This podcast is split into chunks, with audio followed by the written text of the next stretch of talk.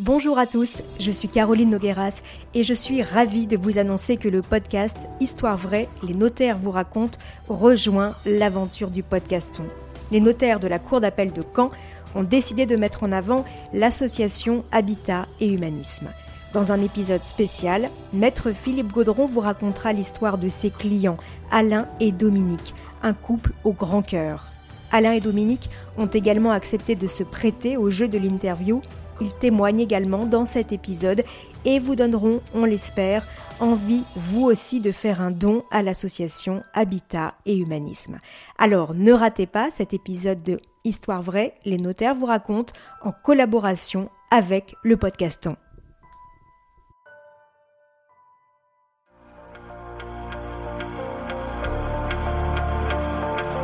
C'est l'histoire d'un mariage, un mariage hors du commun qui aurait pu ne jamais avoir lieu. Bienvenue dans votre podcast. Histoire vraie, les notaires vous racontent. Maître Véronique Béguin, installée à Montmartin-sur-Mer, n'a jamais oublié cette affaire. Ça tourne, Véronique. Chère Caroline, enchantée. Je m'appelle Véronique, je suis notaire à Montmartin-sur-Mer dans la Manche depuis maintenant bientôt 11 ans. J'ai été confrontée il y a quelques années à une situation un peu euh, particulière, euh, au moyen de clients rencontrés à, l'occasion d'un repas euh, sur lequel enfin, on était invités. J'étais pas, c'était pas des gens que je connaissais, et puis voilà, ils étaient, présents, ils me parlaient un petit peu. Quand il y a un notaire à table, évidemment, ça, dérive toujours à la fin du repas pour nous interroger un petit peu sur les aspects juridiques ou autres. Donc j'ai compris qu'il y avait quand même un intérêt. Donc je leur ai proposé de se revoir en dehors de ce contexte, on va dire amical. Ils étaient venus me rencontrer, on avait discuté, et donc en les faisant un petit peu parler, euh, Pierre, du coup, euh, m'expliquait qu'il avait euh, qu'il s'était marié une première fois, que deux enfants étaient nés de cette union, que le divorce était arrivé quelques années après, et c'était pas très très bien passé, ce qui avait donc de manière, on va dire, naturel distendu les liens avec ses deux premiers enfants. Je pense qu'ils n'avaient pas bien vécu la séparation de leurs parents. Et ensuite, donc Pierre avait rencontré Elisabeth quelques années, enfin quelques temps plus tard. Une autre fille était issue de cette union et il convenait de s'intéresser un petit peu au devenir de chacun, d'autant plus que la maison appartenait donc à Pierre à 100%, donc il y avait des vraies problématiques.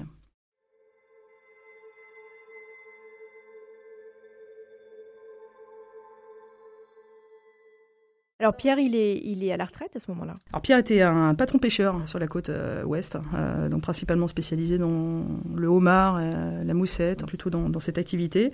Elisabeth avait un travail plutôt administratif et donc travaillait comme secrétaire. Une famille, on va dire, traditionnelle de la côte ouest Normandie. Donc la seule solution pour permettre de garantir les droits d'Elisabeth était le mariage suivi d'une donation entre époux, hein, donation au dernier vivant. La discussion se poursuit, on échange à ce titre ils prennent acte euh, de ce que je, leur indique. Pas de décision immédiate de mariage ou autre, parce que je pense qu'il fallait que Pierre euh, se, fasse un peu à l'idée, probablement, de repasser devant le maire, après son premier échec euh, quasiment 30 ans en arrière, mais qui l'avait, je pense, fait beaucoup souffrir. Quelques mois passent et Pierre et Elisabeth me recontactent parce que Pierre vient d'apprendre euh, qu'il est donc touché d'une grave maladie et qui malheureusement euh, cette maladie laisse entrevoir une fin pas vraiment proche mais on va dire à moyen terme quoi. Euh, dans ces conditions, il souhaite vraiment mettre en œuvre les, décisions, tout le moins la discussion qu'on avait eue quelques temps avant et à cette occasion-là, je prends la précaution notamment hein, de lui faire rédiger un testament pour assurer le minimum vital. Si jamais de manière impromptue, Pierre disparaissait vraiment de manière prématurée, ce qui n'était pas vraiment prévu hein, en fait euh, par rapport à l'état de santé. Euh, donc je lui fais rédiger un testament, ce qu'on appelle holographe. À la suite de ce rendez-vous-là, la décision de mariage était claire dans la tête des deux, euh, donc de Pierre et Elisabeth. Et donc dès le lendemain ou le surlendemain, Elisabeth va à la mairie retirer les documents du mariage. demander les documents nécessaires, donc acte de naissance, enfin tout ce qu'il faut. Et Quelques jours après, Pierre est hospitalisé et malheureusement, euh, ne ressortira pas vivant de ce voyage à l'hôpital, euh, étant décédé d'une conséquence indirecte de sa maladie. Alors déjà, je suis touchée par la disparition de, Pierre parce que c'est quelqu'un avec qui j'avais noué des liens quand même assez forts, euh, de par son histoire et puis d'avoir euh, essayé de, mettre en œuvre des solutions. Le fait disparaître de manière prématurée, euh, ce qui n'était pas du tout anticipé ni par Elisabeth, ni, ni, sa fille, ni moi-même. Et il a fallu bah, essayer de, gérer l'urgence pour s'assurer que notamment les deux enfants, donc les deux premiers aînés, ne prennent pas de décision hâtive pour demander à Elisabeth de quitter les lieux. sachant qu'elle avait vécu plus de 30-35 ans dans cette maison, donc c'était pas arrivé juste la veille du, décès. Hein. Et comment elle est, Elisabeth, à ce moment-là? Bah, Elle est perdue. Voilà, clairement, hein, elle ne sait pas ce qu'elle va devenir, euh, elle, a, aucune visibilité. Euh, sans accompagnement, euh, que ce soit technique, elle ne savait pas du tout à quelle sauce elle allait être mangée, parce que c'était vraiment le terme. Donc après réflexion, et en se disant qu'il n'y a peut-être pas que dans les livres que ça fonctionne, je m'étais souvenu dans mes cours de fac en première année que le mariage à titre posthume pouvait être une solution, puisque ce mariage-là est prévu par le Code civil, hein, a été introduit dans nos droits il y a un peu plus de 200 ans. L'image qu'on en a à la fac, hein, c'est plutôt les fiancés de militaires qui partent malheureusement au combat et qui, décèdent en opération extérieure ou autre, euh, qui peuvent valider après coup le mariage euh, voulu hein, par les deux futurs époux. Et en me renseignant un petit peu, en cherchant un petit peu dans la documentation, je suis allée vérifier les cas de jurisprudence parce que c'est quelque chose que j'avais de manière théorique, mais que je n'avais forcément jamais palpé je pense que c'est quand même relativement rare hein, comme, euh, comme procédure. Elle est assez forte puisque euh, pour valider ce type de mariage, il faut un décret présidentiel. Donc c'est pas la chose qu'on demande malgré tout tous les jours. Hein. Même nous, notaires, quand on est nommé, c'est un simple arrêté ministériel. Donc là, on est quand même un cran au-dessus. Je me suis dit euh, qu'il fallait tenter. Rien rien. Voilà, qu'il fallait le tenter, que ça coûtait rien. Qu'au pire, bah, ce serait pas validé et on serait dans la situation telle qu'on connaît aujourd'hui. Et dans le meilleur des cas, ce serait validé et ça permettrait de dérouler le schéma tel que Pierre l'avait voulu. Vous envoyez cette requête on envoie cette requête, donc euh, en gros 15 euh, jours, 3 semaines après le décès. Hein. Donc ça s'est fait quand même relativement vite parce qu'il y avait quand même un vrai caractère d'urgence et surtout une vraie situation juridique euh, qu'on ne maîtrisait pas. Hein. C'est-à-dire que pendant tout ce délai-là, les deux enfants de la première union et Elisabeth et sa fille, on ne savait pas sur quel pied danser. Donc c'était soit Elisabeth pouvait rester dans les lieux si c'était validé, soit elle devait faire ses bagages et la succession était partagée à trois. Donc il y avait quand même un vrai enjeu. C'est Elisabeth qui envoie la requête. Elle est vraiment faite euh, sur l'initiative de l'épouse, si on peut dire, ou tout le moins de la, pressentie mariée. Donc c'est elle vraiment qui la signe et qui l'adresse, sous couvert évidemment de mon assistance, mais officiellement c'est elle qui l'adresse. Donc on a l'accusé de réception hein, qui arrive de la poste. Voilà, caché de la poste, bien reçu, telle date. Et puis là on attend. Donc les mois passent. On est sur un délai de... On était mi-février à peu près pour l'envoi. Puis au bout de 3-4 mois, on n'entend toujours parler de rien. Donc euh, autant vous dire que ça poussait un petit peu de l'autre côté, hein, euh, qui demandait euh, qu'est-ce qui allait se passer. les deux aînés voulaient accélérer le mouvement pour demander à Elisabeth de, quitter la maison. Moi, je freinais un petit peu des cas de fer pour leur dire attendez, une requête est partie, il convient d'attendre la décision des services instructeurs. Ah, ils ont demandé quand même. Oui, oui. Dans ces cas-là, vous avez un avocat qui vous écrit en disant que c'est n'importe quoi, que jamais le mariage posthume sera validé. donc, vous n'êtes pas vraiment bien accompagné. Il hein, faut résister à toutes ces pressions extérieures. J'appelle notamment le procureur compétent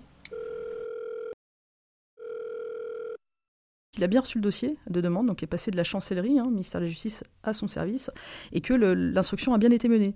Euh, donc là, je trouve bonne nouvelle. Hein. Déjà, le dossier, ils l'ont pas mis de côté. Hein. donc j'étais assez rassurée. Donc là, on était à peu près quatre mois après, euh, mi-juin. Et cette personne me dit que l'enquête de gendarmerie a bien été menée, que ça a bien avancé, entre guillemets, en sous-marin, sans que personne ne sache rien, et qu'a priori, le ressenti était plutôt positif. Alors je précise qu'on est sous l'ère de François Hollande à ce moment-là. Exactement, sous l'ère de François Hollande. Alors sachant que la décision finale hein, revenait évidemment au, président de la République, donc là on était, on va dire, quasiment sur le retour hein, de la requête. Elle avait été instruite. Un mois après, Elisabeth reçoit un recommandé euh, provenant donc toujours du ministère de la Justice. Dans ce pli se trouvait le décret présidentiel validant donc le, euh, mariage à titre posthume. Autant vous dire que le soulagement a été très fort hein, lorsque ce courrier est arrivé, puisque c'est un document qu'on attendait depuis six mois, qui validait tout notre schéma tel qu'on avait imaginé euh, pour protéger, c'était vraiment la volonté euh, de Pierre, hein, du défunt, euh, mais ça aurait été assez long. Et au bout du compte, Elisabeth hein, peut rester dans les lieux, la sécurité est bien assurée, la fiscalité, entre guillemets, est également gérée, hein, puisque dans ces cas-là, il n'y a pas de, fiscalité. Alors je rappellerai malgré tout que pour valider ce type de schéma et obtenir des droits à héritage, il est nécessaire d'avoir un testament.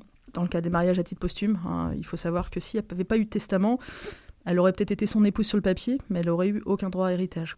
Et donc, heureusement que j'avais pris euh, l'initiative de faire régulariser un testament euh, quelques temps avant, sans quoi, euh, même si le mariage avait été validé, elle n'aurait eu aucun droit, donc aucune protection.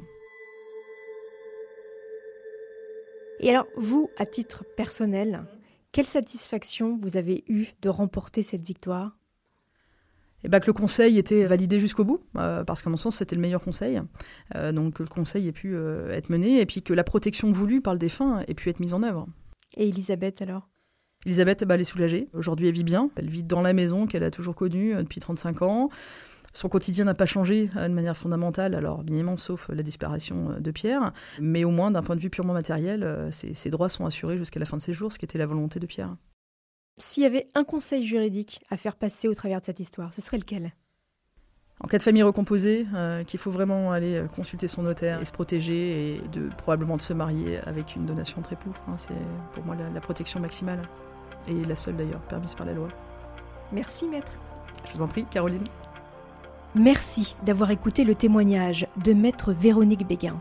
Dans le prochain épisode de votre podcast Histoire vraie, les notaires vous racontent, avec maître Jean-Daniel Courton, vous comprendrez à quel point les apparences peuvent être trompeuses. Je ne vous en dis pas plus. En attendant, n'hésitez pas à laisser des commentaires sur vos plateformes d'écoute préférées à vos notaires de Normandie.